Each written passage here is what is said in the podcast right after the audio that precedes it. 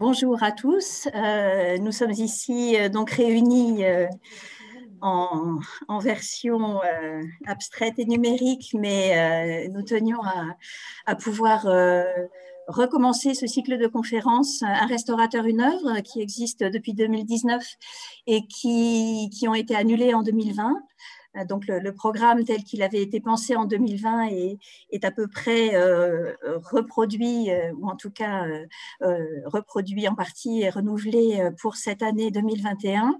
Donc c'est un cycle de c'est un cycle de conférences qui, qui s'étale sur les, prochains, les prochains mois jusqu'à l'été, avec un nouveau programme qui se poursuivra en automne. Ces conférences ont pour but de vous présenter à travers euh, un exemple euh, présenté par un restaurateur ou une restauratrice d'un traitement de restauration, de la diversité des spécialités de, la restauration, des problématiques auxquelles sont confrontés les restaurateurs et aussi de, de, des résultats, des découvertes que l'on peut faire à travers ce travail, qui est un travail de, collaboration entre les restaurateurs, les responsables d'œuvres et euh, les scientifiques de la conservation aussi. Ce soir, nous accueillons euh, Amélie Métivier, restauratrice euh, du domaine de sculpture, qui travaille depuis 20 ans dans cette discipline et qui va vous présenter la restauration d'un coffret de la Banque de France. Donc un objet particulier en, cela qu'il associe à la fois les caractéristiques d'objets techniques, d'objets d'usage usuel, on pourrait dire, et parce qu'il est peint des aspects aussi, euh, des aspects aussi euh, d'œuvres décorées, donc d'œuvres d'art, de supports de peinture et de, et de, et de couches picturales.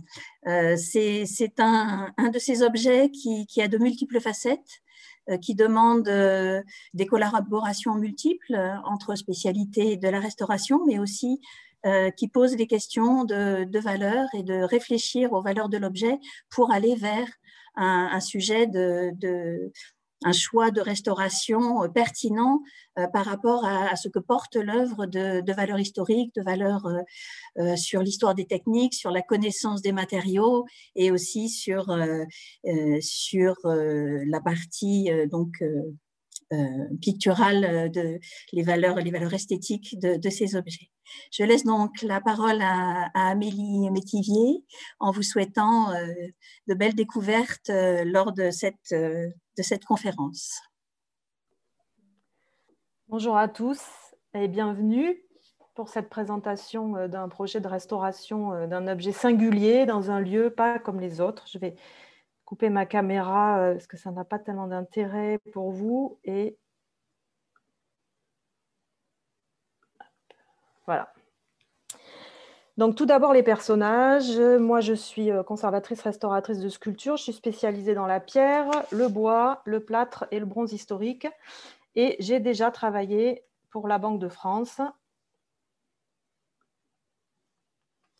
notamment euh, sur cette euh, maquette en plâtre des bâtiments anciens du siège, euh, mais également sur des bustes en marbre, comme à gauche le buste du comte de Toulouse, propriétaire de l'hôtel qui abrite le siège de la Banque de France, ou le buste du comte d'Argout, qui est un ancien gouverneur. Donc à cette occasion, j'ai fait la connaissance de Gilles Lepoutre et Michel Millet, qui sont ébénistes restaurateurs à la banque. Et quelques années après, je suis contactée par M. Serge Monet, serrurier, euh, au sujet de ce coffre, euh, dont il a, me dit-il au téléphone, refait la clé, déchiffré le mécanisme. Il m'indique également qu'il a trouvé un doreur pour les éléments en bronze doré et il cherche un interlocuteur pour la peinture. Et c'est donc sur cette présentation qu'il me propose de venir voir l'objet. Alors, avant d'aller plus loin dans la compréhension de cet objet, il faut parler des lieux. Donc, dans un premier temps, euh, je ne suis pas très étonnée euh, de trouver euh, à la Banque de France la maquette du siège, les, des bustes d'anciens gouverneurs ou du propriétaire de l'hôtel et évidemment encore moins un coffre-fort. Mais au cours d'une visite proposée par euh, Michel et Gilles, je réalise que le patrimoine de la Banque de France va au-delà de ce corpus, puisqu'il nous propose euh, d'aller visiter euh, les appartements. et je réalise donc qu'il il y a quelque chose d'assez particulier avec ce patrimoine. Il y a un service qui, est dédié, qui en a la charge. Et donc, j'en rencontre certains membres au cours de mes travaux. Mais je me rends bien compte que les collections, elles sont importantes et très riches. Donc, j'ai interrogé M. Manas, qui est le chef du service du patrimoine et des archives, sur l'origine du patrimoine de la banque. Donc, nous sommes remontés euh, aux origines de la banque pour comprendre. Elle est créée sous le consulat et c'est une banque privée avec des actionnaires. En 1806, l'empereur nomme un gouverneur qui sera logé dans le palais de la banque et deux sous-gouverneurs. Le gouverneur prête serment et c'est considéré comme la première nationalisation. En 1808, la banque s'installe dans l'hôtel de la Brière, qui avait été euh, confisqué au fils du comte de Toulouse. Dans cet hôtel de la Brière, il y a évidemment cette galerie extraordinaire, la galerie dorée. Donc à, ce moment-là, la monnaie, c'est le franc germinal avec un rapport fixe entre le taux de l'or et de l'argent et les nouveaux billets. Donc la Banque de France se développe et ouvre des succursales. Mais en 1914, la convertibilité est suspendue. Il y a donc plus de circulation d'or. Mais comme la Banque de France continue à émettre des billets contre des emprunts d'État, euh, euh, ce système n'intègre pas l'inflation. C'est alors en 1921 que la banque se tourne vers d'autres ressources susceptibles de constituer de l'actif en remplacement de l'or qui ne rentre plus et commence à acheter de l'immobilier non pas dans une logique patrimoniale, mais dans une logique financière. Et c'est comme ça que des bâtiments, mais aussi des pâtés de maison entiers sont achetés, de l'immobilier, mais également des objets d'art. Et c'est à ce moment-là qu'est acheté le coffre à un antiquaire. Il se trouve que c'est aussi la période euh, où le grand siècle était à la mode et la banque achète du mobilier. Je vous ai montré les baromètres et le thermomètre boule, des tableaux y compris de l'art contemporain, puisqu'ils euh, sont euh, propriétaires d'une œuvre de Picabia. Et ces achats sont conseillés par l'architecte de la banque, Alphonse Defras, qui fait construire la fameuse souterraine où est conservé l'or. Il y a donc un service qui s'occupe de l'immobilier et par extension des objets qui le composent. Euh, ainsi, les deux tableaux de Boucher qui ont été retrouvés dans l'hôtel du comte de Toulouse ne sont pas apportés à l'actif en tant que tel, mais comme élément du bâtiment. La stabilisation du franc sous point carré met fin à cette politique d'acquisition puisque le système d'échange est rétabli, même s'il ne se fonde plus sur l'or. Donc, euh, les, acquisitions ne s'arrêtent pas complètement, on va en reparler tout de suite, euh, mais en tout cas ne, remplissent plus le rôle qu'elles avaient au départ. Donc, euh, dans ce service en charge de l'immobilier, on trouve un certain nombre d'argent opérationnels, donc notamment des ébénistes, ébénistes restaurateurs, des serruriers et il y a même un restaurateur de tableaux.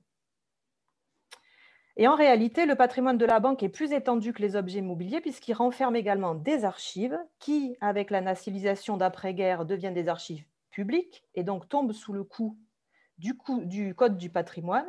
Elle renferme également une collection de numismatiques puisque la banque sortait du circuit les plus belles pièces de monnaie et il s'agit de la sixième ou septième collection en France. Il s'agit également de la plus ancienne banque nationale après la Banque d'Angleterre, qui, elle, n'a pas conservé son imprimerie. Et aujourd'hui, bien que moins dense, la politique d'achat continue dans la lignée des recommandations de la Cour des comptes, à savoir que les achats doivent être en lien avec l'histoire de l'institution ou des lieux et des hommes. Ainsi, tout ce qui a trait à euh, Louis Philippot de la Vrière, euh, donc euh, le propriétaire avant le comte de Toulouse, notamment là avec cet achat du portrait de Louis XIII dont il était le ministre par Philippe de Champagne, donc acheté par la Banque de France et en dépôt au musée de Grenoble. C'est donc à la fois un patrimoine important et historique dans une institution dont, a priori, ce n'est pas la vocation première. Donc, pour en revenir à notre coffre, acheté en 1921, au tout début de la politique d'acquisition de la banque, il décorait le bureau du secrétaire général entre 1925 et 1969. Donc, vous le voyez, il est là, d'après les photos en C. Donc, M. Serge Monet me reçoit et me dévoile les secrets de la serrure. Donc, la clé avait été perdue au XIXe siècle et surtout, dans un premier temps, aucun trou de serrure n'était apparent. En somme, les serruriers de la Banque de France ont dû crocheter le coffre. Monsieur Monet a réussi à refaire une clé et à décryper le système. Donc ce système ça commence en haut à gauche de la diapositive. Il faut d'abord appuyer sur cette rosace. Ensuite, déplacer ce petit rameau d'olivier qui est mobile. Et ensuite, donc ça, ça permet de déverrouiller cette rosace ici qui masquait l'obturateur et donc qui pivote pour pouvoir libérer l'entrée du trou de la serrure. Mais on ne peut encore pas introduire la clé. Il faut alors ensuite appuyer sur la rosace centrale du bas, puis celle de gauche et enfin celle de droite pour enfin pouvoir introduire la clé et ouvrir le coffre. Or, euh, ce système euh, ne fonctionnait plus. Vous voyez ici, ça c'est la rosace du milieu, qui elle a été immobilisée par des vis à une date inconnue.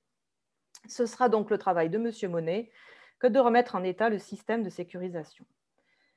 Donc, je constate qu'il y a des parties peintes, ce sont les parties en verre que vous voyez là, mais aussi des parties en acier, et je découvrirai plus tard des parties en bronze patiné. Et la première idée qui me traverse l'esprit, c'est qu'il faut considérer cet objet comme un ensemble, ne pas le traiter séparément chaque partie sans les relier les unes aux autres.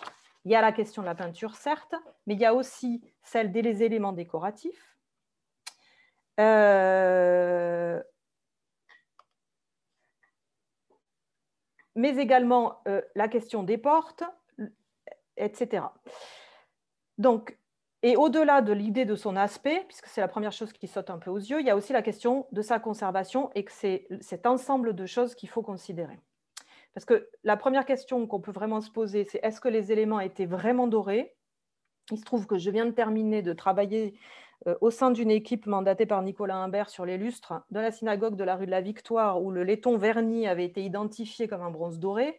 Donc, il, me semble qu'il faut quand même un peu vérifier. Donc, je propose de réaliser une petite étude préalable qui prenne en compte l'ensemble des différentes parties du coffre.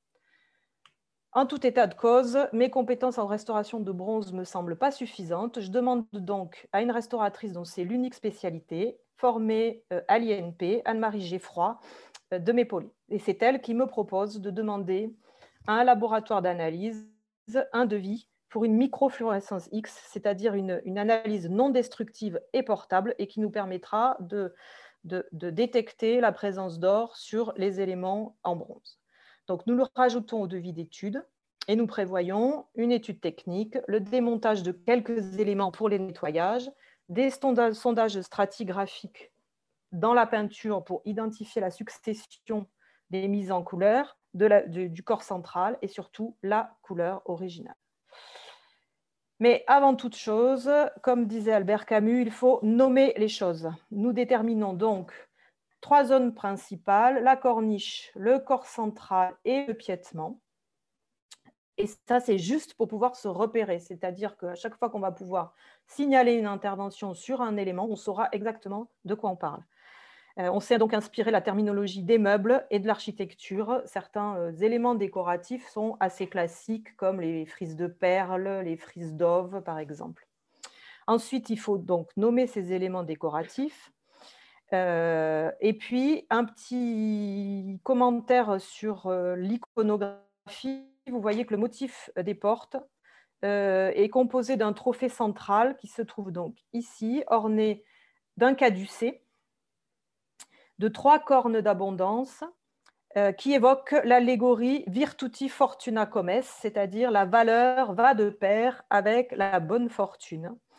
Une tête de lion qui pourrait, euh, d'après les spécialistes, évoquer la ville de Lyon et enfin, euh, des symboles nautiques dans la partie basse avec un gouvernail ici et deux poissons qui se trouvent là. Donc, euh, peut-être le coffre euh, fort d'un commerçant de Lyon ou pas, en tout cas de commerce maritime.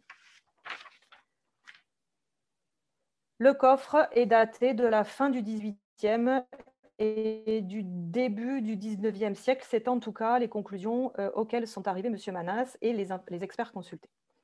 Donc, nous avons procédé, grâce à l'aide de M. Monet, au démontage du mécanisme de la porte, ainsi donc ça c'est la serrure, et, euh, accéder à l'intérieur des portes par le démontage des deux vantaux. Vous voyez ce système donc, qui est constitué de fer plat. Vous voyez la, rosace centrale sur laquelle il fallait appuyer ici. En fait, elle commande ce fer plat. C'est des fers qui sont fixés par des vis libres et se produit un, système de, déplacement qui permettent de déverrouiller le système de la serrure. Donc, l'étude, en fait, elle sert euh, à avoir une connaissance fine de tous les paramètres engagés euh, dans la compréhension de l'état de conservation, mais évidemment, c'est ça qui est intéressant, elle permet de comprendre et de documenter la technique. Ce qui ressort, c'est que ce coffre a déjà été démonté à plusieurs reprises et on se rend compte que euh, les remontages n'ont pas toujours tenu compte du système de repérage. Ces petits poinçons servent de numérotation euh, pour pouvoir repérer à quel endroit euh, va quelle rosace, puisque tous les éléments dorés se démontent, toutes les frises végétales, les motifs, du, le caducé, etc., se démontent. Et donc, le système de fixation original, ce sont ces, écrous, euh, manifestement euh, de fabrication artisanale, avec une forme euh, plus ou moins octogonale ou carrée dans certains cas. Alors non seulement au cours des remontages, on a, les, les, éléments ont pu être remontés à une place différente de leur repérage, mais on voit qu'il y a aussi plusieurs systèmes de repérage qui ont été utilisés. Donc il y a plusieurs campagnes de poinçons qu'on trouve au niveau, euh, au revers des motifs et qui indique que euh, euh, le système de, repérage a pu changer.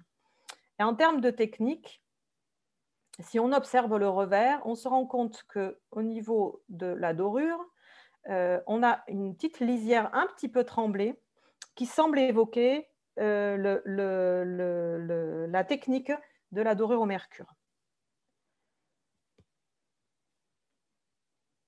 Donc voilà un autre exemple de rosace avec un écrou qui, lui, euh, du coup, euh, par rapport à l'autre, est vraiment de section carrée. Et ici, une vue un peu plus rapprochée euh, des poinçons qui servaient de repérage. Et donc ça, ce sont les frises qui se trouvent à l'intérieur de, enfin, qui encadrent le motif doré de la porte et elles sont toutes en plusieurs parties. Donc vous voyez, ça c'est une tige filetée qui vient se visser euh, euh, dans, l'autre élément de manière à reconstituer une frise qui fait la hauteur de la porte, mais qui sont en réalité en plusieurs parties et qui portent également des systèmes de repérage pour qu'on sache quelle partie est vissée sur quelle autre. Et l'accès au revers nous permet également euh, de noter des informations intéressantes sur la mise en œuvre, puisqu'en euh, fonction de la technique de fonte, on va avoir un revers de, bronze qui sera différent. Et donc ici, euh, on, reconnaît probablement la technique de la fonte au sable. Donc, les analyses euh, ont ensuite été menées. Euh, la fluorescence X, ça signifie qu'on choisit un point de matière et qu'on le bombarde de rayons X, mais de manière très très locale. Du coup, la matière répond en réémettant des rayons X euh, sous forme d'un spectre, et ces spectres sont caractéristiques des éléments constitutifs. donc, on a plusieurs alliages. le coffre lui-même est en alliage ferreux. Mais les doucines, c'est-à-dire ces parties-là, euh, ici et là, sont en bronze patiné, ce dont on avait eu le premier soupçon euh, en dégageant la peinture, euh, vous le verrez sur un cliché un peu plus loin, mais qui ça a été confirmé évidemment par l'analyse. De l'or a bien été détecté dans les creux, il a disparu de certains reliefs, mais il est assez intéressant de noter que les analyses n'ont détecté aucune trace de mercure. Euh, mais cela peut signifier que les quantités sont inférieures au seuil détectable. Donc, ce que ça veut dire, c'est que pour pouvoir tirer une véritable conclusion, il faut croiser plusieurs informations, c'est-à-dire l'observation technique, l'analyse éventuellement, euh, mais, qu'il faut euh, vraiment réunir ces, ces aspects-là pour avoir une idée proche de la réalité. Et en cela, le regard du doreur est très important aussi. Ensuite, des sondages sont réalisés dans la peinture, c'est-à-dire qu'on gratte avec euh, un scalpel et une lame euh, les différentes couches euh, sous, sous, grossissement de manière à retrouver les différentes colorations. C'est ce que vous voyez ici. Donc là, c'est l'alliage ferreux. Ici, c'est la première couche, la deuxième et la troisième.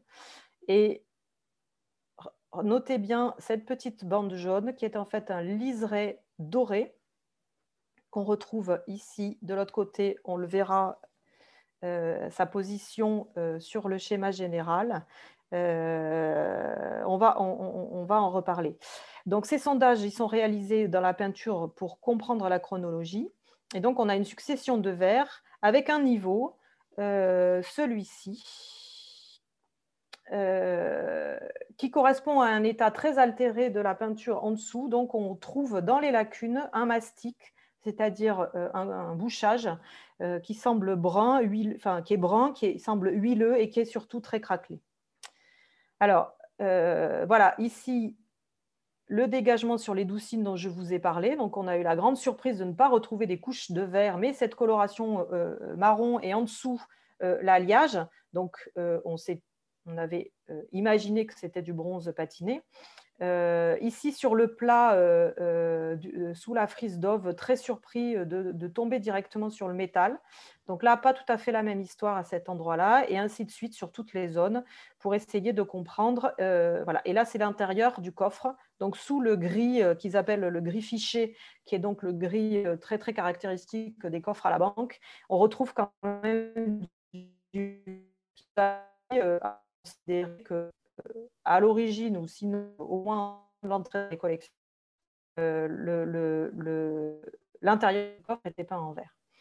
Donc, on a euh, euh, un problème de,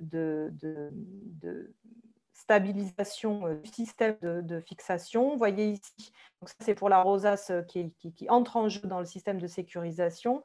Ici, des fixations beaucoup plus récentes, donc au fur et à mesure des démontages, il y a eu des remplacements lisses.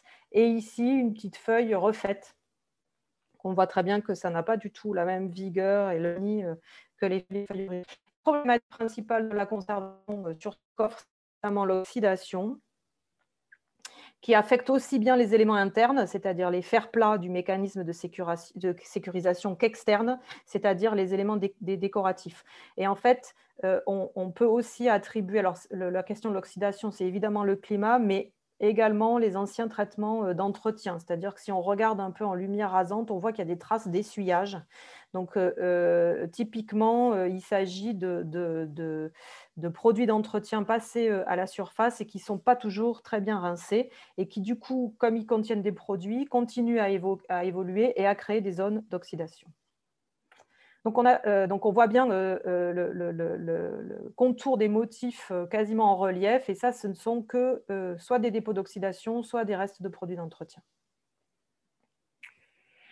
Les essais de nettoyage montrent qu'on arrive à retrouver une bonne lisibilité des motifs, mais évidemment, l'effet décoratif est insuffisant sur les motifs sur lesquels la dorure est usée, ce qui n'est pas le cas, par exemple, de la frise d'Ove, et euh, non plus de cette frise de grec. Vous voyez qu'on a un aspect complètement différent euh, avec euh, quelque chose qui s'apparente véritablement à un vernis. et, ce qui est intéressant, c'est que M. Manas m'a indiqué que les experts avaient considéré que cette frise de grec était probablement, a probablement été rajoutée sur le coffre. C'est-à-dire que son, vocabulaire décoratif n'est pas complètement compatible avec le reste. Et, quand il m'a expliqué ça, ça m'a paru euh, tout à fait logique, puisque nous-mêmes, on avait constaté qu'il n'y avait pas du tout euh, le même aspect. Et c'est ça qui est aussi intéressant, c'est que nous, on l'a noté en se disant, tiens, c'est pas pareil. Et c'est quand l'expert dit, bah, probablement, c'est pas original, euh, ça, vient corroborer, en fait, ou plus exactement, nos observations viennent corroborer l'avis de, de l'expert de, l'histoire de l'art ou d'histoire des coffres. Et donc, à la fin de l'étude, on aboutit à une restitution de ce qu'on considère comme l'état euh, original, ou en tout cas l'état le plus ancien. Euh, et donc, euh, vous voyez ici le petit liseré doré, qui est en fait une erreur. C'est-à-dire que pendant le travail, on s'est rendu compte que notre stratigraphie de la peinture n'était pas complètement juste et qu'on avait raté un niveau, tout simplement parce que l'endroit où on a fait notre fenêtre, il était probablement pas conservé. Mais on aura l'occasion de le voir un peu plus tard. Et à ce stade-là de l'étude, il faut formuler une proposition de traitement. Concernant la peinture, euh, il n'est pas vraiment envisageable de dégager les couches de peinture, c'est-à-dire enlever tous les verres qui sont postérieurs euh, au premier pour revenir à, ce, premier, pour des questions à la fois de faisabilité, de coût et surtout d'aspect de la peinture après traitement, parce qu'un dégagement, ça met au jour une peinture qui est généralement assez usée, euh, qui du coup risque de ne plus remplir son rôle de protection euh, de, l'alliage, qui est un alliage ferreux, donc parmi les alliages les plus euh, réactifs. Et, la dimension décorative du coffre est très importante, donc on ne pourrait pas se contenter d'un aspect irrégulier ou usé de la peinture. et par ailleurs, cet aspect serait complètement discordant avec la question de la redorure des éléments.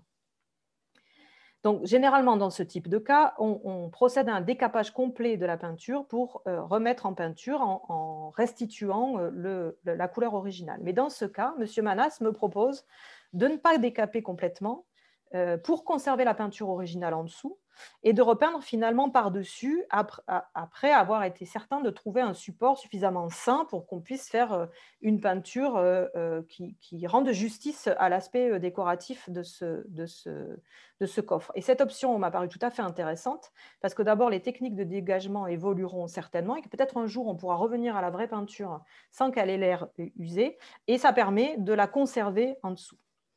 Euh, donc, euh, au stade de, nos conclusions, nous n'avions pas encore euh, envisagé ce, ce, process, cette façon de faire, mais il a suffi de proposer un, devis de traitement avec une phase complémentaire d'étude en début de travail pour pouvoir bien finaliser la, la, proposition. Donc, cette étude elle a été rendue en février 2016 et nous avons fait un devis qui a été accepté pour la restauration euh, du coffre. Euh, et dans le même temps, M. Gaël Deville, donc restaurateur d'objets d'art et bronzier, euh, a été sollicité pour la redorure des éléments. Mais les deux interventions se sont déroulées évidemment en concertation, puisque nous étions chargés du démontage, donc forcément du repérage des éléments pour pouvoir les remettre à la place où on les avait trouvés, tout simplement parce qu'on a souhaité faire un traitement de protection euh, à la fois contre la poussière pour faciliter l'entretien et aussi contre la corrosion de l'ensemble. Donc, il était important qu'on puisse terminer le traitement après le remontage des éléments. Donc, ce travail, il a duré euh, cinq mois, pas forcément en continu. Euh, donc, euh, Michel et Gilles nous ont fait de la place dans l'annexe des ateliers euh, d'ébénisterie. Et il faut dire qu'une fois que les portes, les étagères et les éléments décoratifs sont démontés, ça prend une certaine place au sol. Les éléments ont donc été démontés, numérotés, euh, en conservant euh, les éléments de fixation euh, avec nous,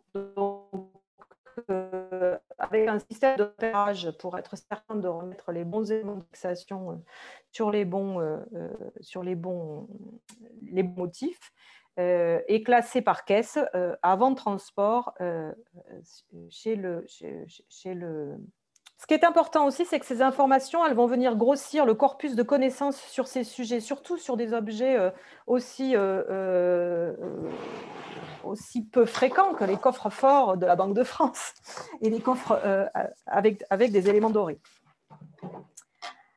Donc l'intérêt, c'est de, dans le rapport de restauration, c'est d'avoir toute cette documentation euh, accessible pour euh, euh, les, chercheurs et pour les futures études sur les techniques décoratives des bronzes dorés et sur les techniques des coffres forts. Donc, un petit détail ici des éléments avec notre système de, repérage, numérotation des portes et numérotation des, des, des, éléments, et puis conditionnement dans des caisses pour partir. Voilà. Donc, voilà notre, notre peinture. donc, vous voyez ce que je vous expliquais tout à l'heure le verre que nous avions euh, imprudemment considéré comme le verre original avec son liseré doré. Et en fait, il y a une autre couche verte en dessous, plus ancienne, sans liseré. Euh, on a bien vérifié, cette fois-ci, on en a ouvert euh, à plusieurs endroits pour être certain de, de, restituer vraiment celui de l'état original. Et alors, ensuite, la question, c'est quelle peinture et surtout comment retrouver la teinte. Donc, en ce qui concerne la famille chimique, euh, traditionnellement sur le métal, on utilise une peinture glycérophthalique ou polyuréthane euh, qui ont une bonne adhérence euh, et une bonne solidité pour protéger le, métal. mais on, préférait, on, ne souhaitait pas avoir recours à ces, ces peintures-là parce qu'elles sont très brillantes et qu'on pensait qu'une peinture brillante à côté des éléments redorés, on allait avoir un effet un peu trop fort euh, en termes de, brillance. Donc, on cherchait une peinture mate. Donc, moi, j'avais entendu parler de, peinture acrylique microporeuse conçue pour l'extérieur. Et en faisant une rapide recherche sur Internet, je suis tombée sur une société, Reka, euh, qui formule des acryliques microporeuses, mais pas seulement. Et donc, en, les contactant et en parlant à un technicien, euh, je lui ai expliqué quelle était ma problématique, c'est que je voulais trouver une peinture suffisamment adhérente et solide pour protéger un alliage, euh, qui était certes conservé en intérieur, mais qui était un alliage ferreux, donc assez réactif, mais surtout une peinture mate. Et du coup, il m'a proposé une peinture monocomposante à base de résine polyuréthane et acrylique. Et surtout, euh, il y avait la possibilité de formuler n'importe quelle teinte à partir d'un échantillon. J'ai donc ouvert ma fenêtre sur le coffre, réalisé des échantillons avec euh, de l'acrylique, euh, jusqu'à ce que je trouve la teinte qui se rapproche le plus, voire qui soit identique. Et ensuite, j'ai pu appliquer euh, cette recette de peinture sur un, échantillon en carton. Je l'ai envoyé chez Reka et, donc il a été possible de commander la peinture à cette couleur. Il fallait ensuite préparer le support. Du coup, j'ai demandé conseil à une restauratrice de peinture, Marie-Noël Laurent, qui a l'habitude de travailler sur le métal peint. Donc, avec différents solvants, euh, elle a euh, mis en œuvre un dégagement des verres supérieurs. Et en fait, là, ce que vous voyez ici, euh, en partie haute, le, le verre mastic dont je parlais tout à l'heure, donc brun, probablement huileux et assez craquelé, Ici, c'est l'avant-dernier verre et là, c'est le dernier verre. Donc, euh, euh, il a été possible, euh, avec un solvant, l'éthanol en l'occurrence, de redescendre à ce niveau-là, d'enlever les vieux mastiques craquelés, de les refaire et de pouvoir appliquer la peinture sur l'ensemble à partir d'un support sain et lisse. Et concernant ces mastiques, il a fallu les remplacer. Euh, et il fallait qu'il soit euh, euh, suffisamment adhérent donc directement sur le métal, puisque c'est la couche la plus ancienne. Alors, d'une manière générale, sauf exception, par exemple dans le cas d'une peinture, on préfère fabriquer nous-mêmes nos propres produits afin de savoir ce qu'il y a exactement dedans, et ce qui permet de vérifier la compatibilité des composants avec les matériaux de l'œuvre, et, par ailleurs d'assurer la, la réversibilité produits l'on utilise, ce qui est une valeur euh, essentielle dans les choix que nous faisons de traitement de conservation-restauration. Donc, dans ce cas-là, nous avons choisi de formuler un mastic avec une résine acrylique en suspension dans l'eau, mais diluée à 50% euh, dans l'éthanol, euh, pour donc minimiser l'apport d'eau sur l'alliage, sur le, sur chargé avec du carbonate de calcium. Donc, ce mastic, il est appliqué au pinceau et ensuite, il est poncé après séchage très finement pour éviter toute différence de niveau de texture entre la peinture verte qui, reste encore et qui protège la peinture originale et, euh, et le mastic.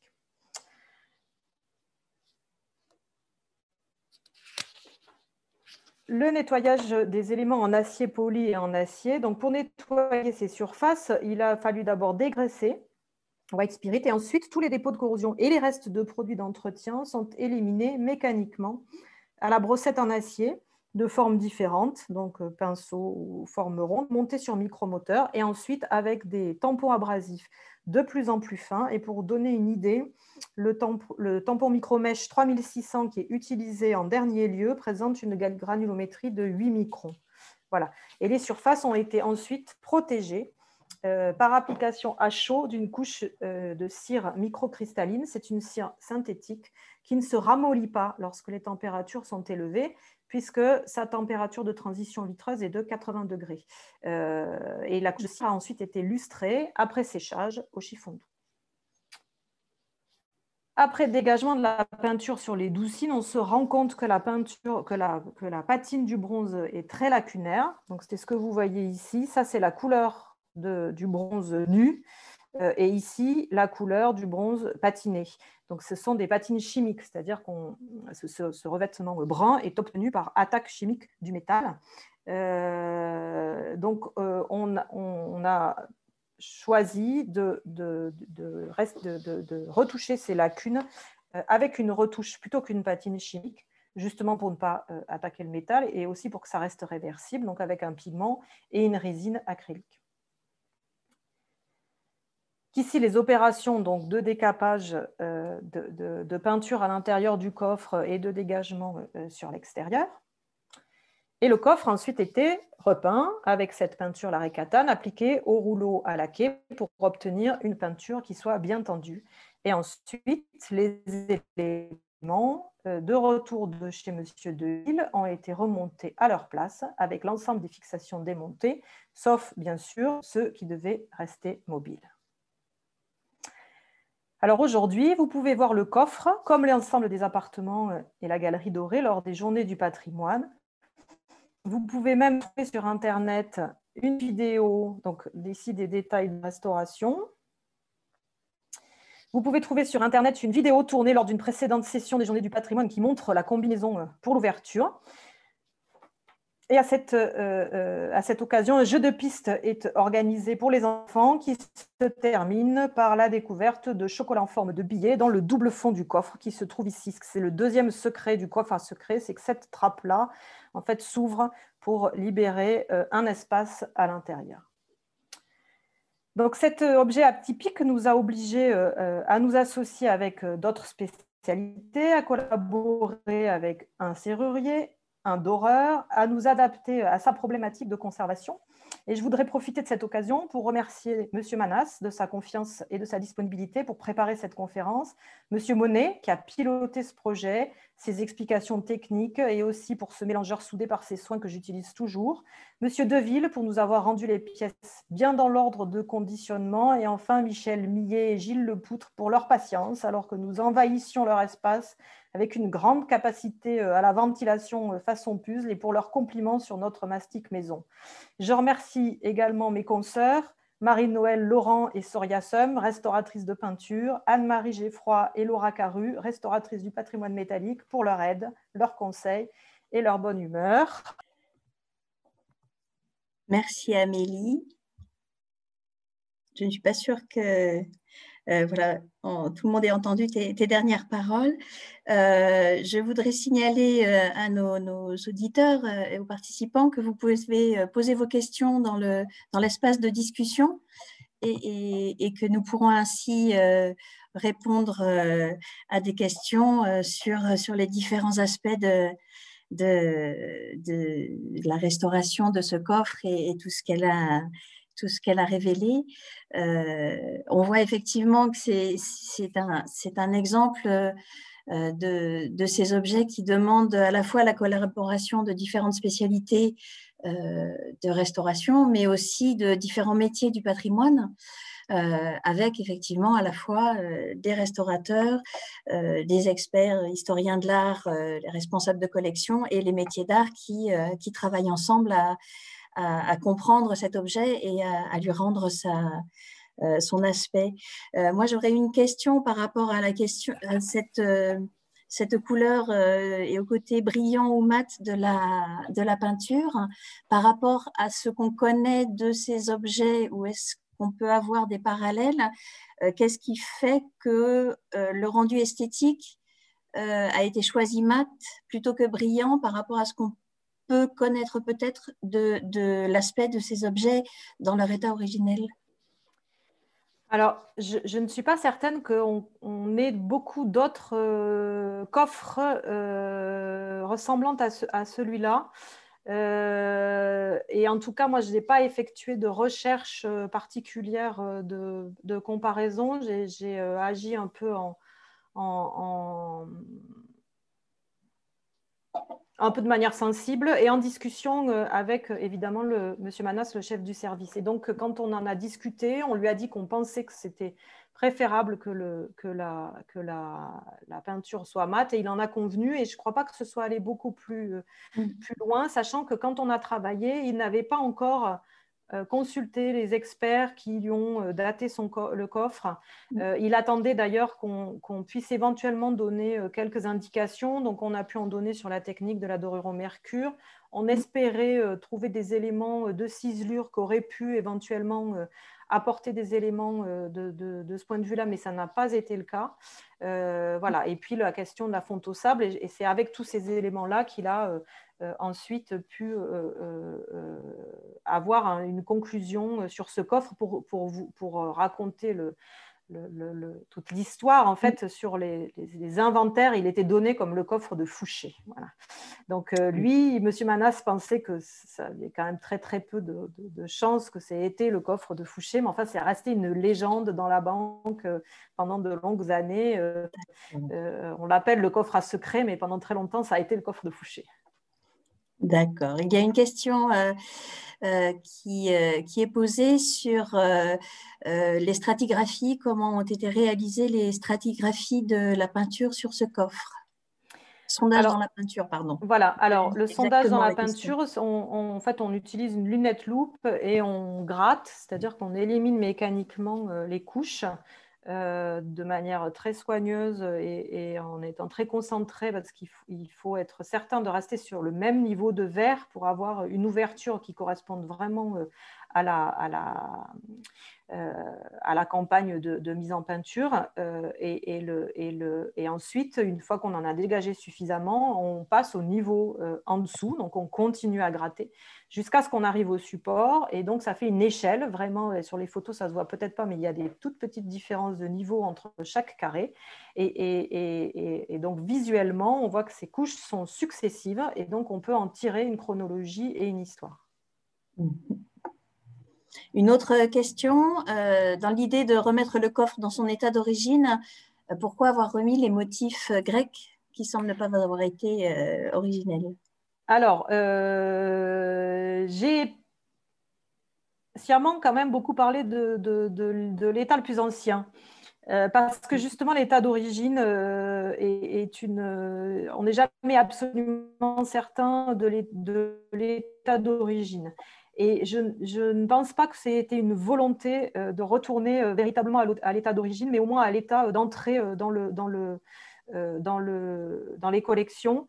Et alors surtout, surtout, la question ne s'est même pas posée du démontage de la frise de grec parce que cette information est arrivée bien après. C'est-à-dire que c'est au moment de la, consultation des experts pour étoffer le dossier historique du, coffre que euh, euh, euh, cette information, cette hypothèse a été proposée qui nous a paru assez plausible pour ces questions de différence d'aspect, mais le coffre était restauré, retourné dans son escalier depuis longtemps. Donc, euh, en fait, euh, c'est aussi pour ça que la, question ne s'est pas posée du démontage mmh. des Grecs. Une autre question plutôt sur, euh, sur la, production. y a-t-il des, traces ou des, éléments qui permettent d'identifier les différents artisans qui ont contribué à la fabrication du coffre? Ou est-ce que vous avez pu trouver des éléments qui permettaient peut-être de remonter à, un atelier, à une, région Non, pas du tout. On a trouvé. On a trouvé que les techniques de fixation, donc ces, mm. tiges filetées à la main, euh, ces écrous, c'était très caractéristique de ce qu'on voit d'habitude, c'est-à-dire on n'a mm. pas de signe vraiment distinctif et le système de repérage euh, non plus. C'est des pratiques assez communes, le fait d'appliquer des poinçons, euh, des chiffres romains ou des petits symboles. Non, on n'a rien véritable. En revanche, si un jour quelqu'un se lance dans l'étude des systèmes de repérage, eh ben, euh, ceux-là, ils sont euh, notés, ils sont documentés, ils sont pris en photo, pas de manière exhaustive évidemment, mais en tout cas, il y a une trace de ce que c'est. Ça pourra venir alimenter une étude, un corpus, mais nous, à notre niveau, il y avait véritablement visible. Mm. Donc, ce n'est pas comme ce qu'on peut connaître, par exemple, pour les, euh, la taille de pierre ou euh, les, travaux sur le bois où on va retrouver euh, des, signes qui permettront d'identifier. Non, y avait, on n'en a pas vu en tout cas. Hmm. Ça reste, ça reste un, sujet d'étude finalement ouvert oui. sur, ces, sur ces, ces, objets. Une autre question sur le mastic, de quoi est-il composé et quelle est son, sa constitution Alors, la, résine acrylique qu'on a choisie, euh, c'est le. Alors, qui change pas le dernier, mais c'est qui présente euh, un voir collant une, euh, donc, euh, qui, fait des mastiques qui sont euh, assez durs et solides. Et, c'est une émulsion, donc, au départ dans l'eau, mais qu'on peut rediluer dans l'éthanol, ce qui permet de diminuer l'apport d'eau sur le support. Donc, c'est pour ça qu'on l'a choisi. Et le carbonate de calcium permettait d'avoir un grain extrêmement fin. En réalité, on s'est inspiré d'une technique, de la technique du mastic à l'huile en en discutant justement avec Michel et Gilles, qui disaient que tradition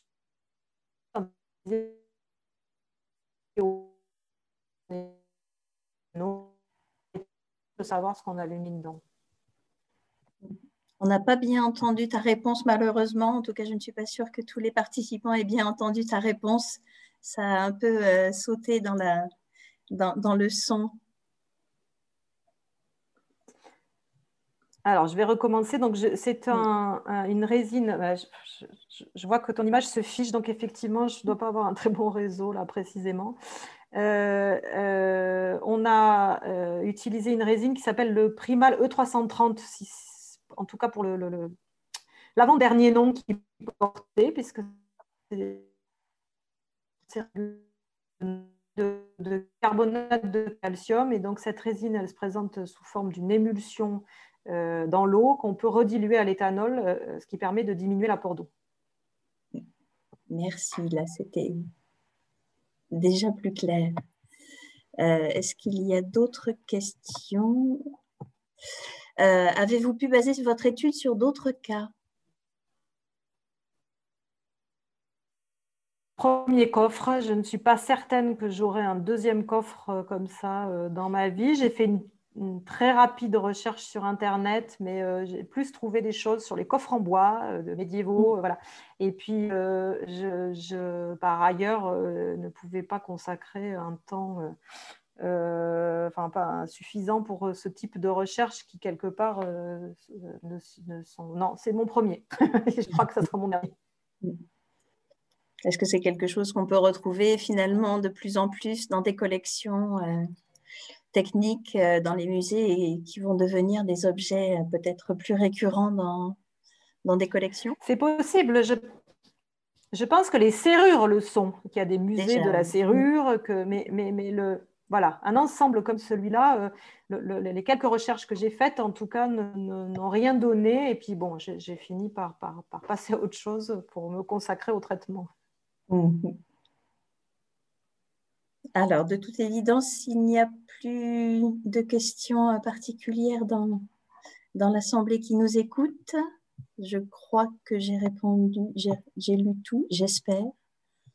Sinon, euh, un dernier hurlement sur la zone de discussion me permettra. Si, euh, est-ce que vous avez, euh, est-ce que euh, tu peux nous décrire la, technique de la redorure, ce que vous avez utilisé Alors, la redorure, je dois avouer que le, doreur n'a pas eu le temps de, Je lui avais demandé s'il pouvait en quelques lignes m'expliquer ce qu'il a fait. Il n'a pas fait de dorure au mercure, il m'a expliqué parce que c'est euh, un coût euh, très très important. C'est une dorure apparentée au mercure avec du nitrate de mercure, mais j'en sais pas plus en fait. C'est-à-dire que je n'ai pas réussi. Euh, je, ne, par ailleurs, je ne sais pas si de son côté il a rendu un rapport ou une fiche de restauration.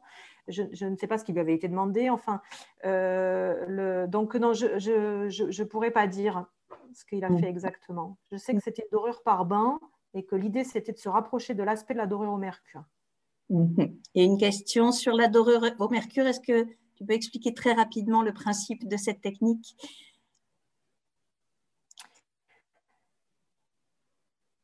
Alors, pour nos auditeurs. c'est pas une technique que je connais très euh, dans la mesure où je ne suis pas souvent confrontée parce que je ne restaure pas de, Enfin, moi, je, quand je restaure des bronzes. Euh, euh, historique, mais assez rarement, euh, quand ils sont dorés, c'est plutôt dorure à la miction. Donc, euh, euh, je j'aurais peur de dire des bêtises, en fait.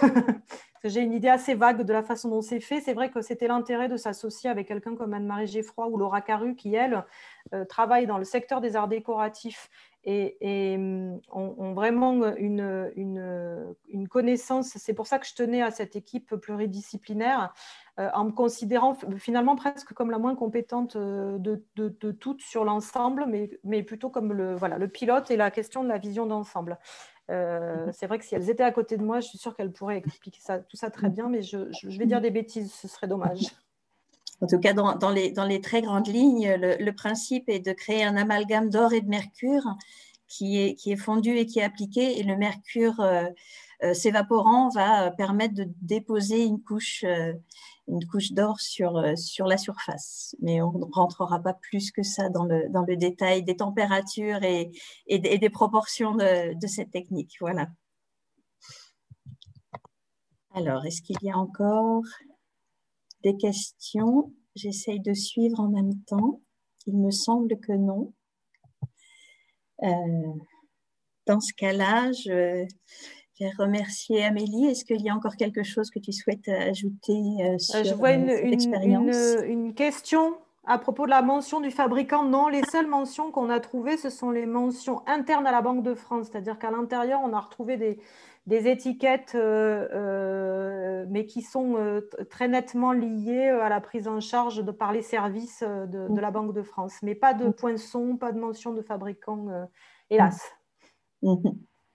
Est-ce qu'on peut imaginer que pour des, objets de, cette fonction, il y a en effet euh, un secret industriel et une discrétion des, entreprises et des artisans qui étaient liés à, ces fabrications c'est possible. En tout cas, on n'a pas, le, enfin, pour ce que j'en sais moi, le sentiment. Euh, euh, en tout cas, moi, j'ai jamais entendu dire qu'il y ait un système de corporation comme il pouvait y avoir pour le mmh. bois.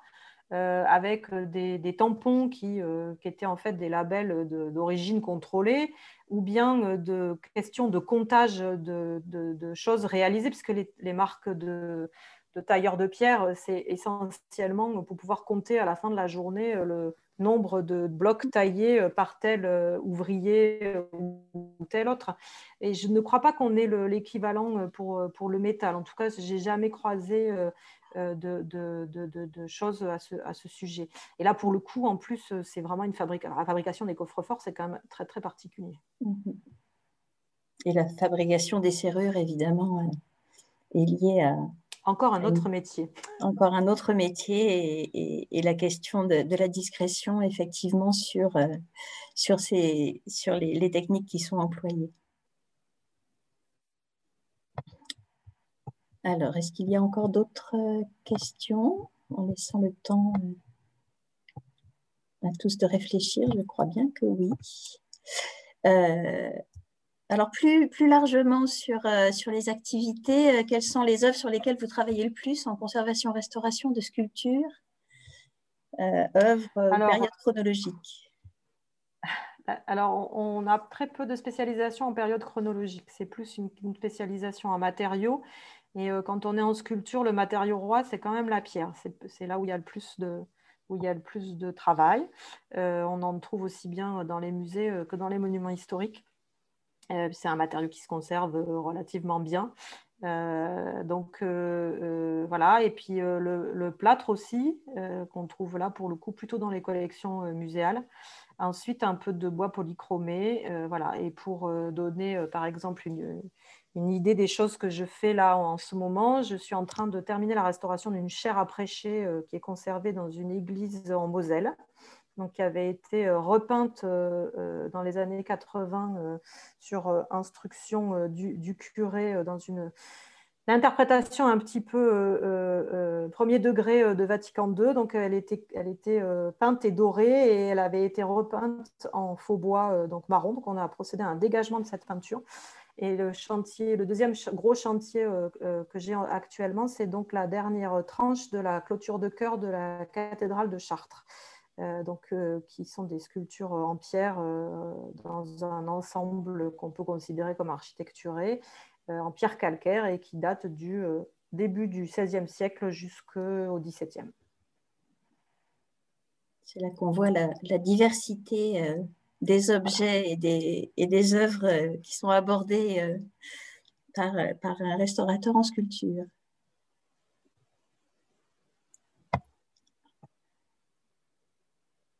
apparemment beaucoup d'art religieux. Est-ce que c'est un hasard ou une... Alors, euh, dans, le contexte, dans le contexte des monuments historiques, euh, c'est quand même très très souvent euh, de l'art religieux puisque c'est ce qui est conservé dans les églises, dans les cathédrales. Et, dès qu'on est sur des, des, des, œuvres anciennes, donc du Moyen Âge jusqu'au 19e, on a quand même très très souvent des sculptures religieuses, oui. Voilà, je ne sais pas si il y a encore d'autres interventions.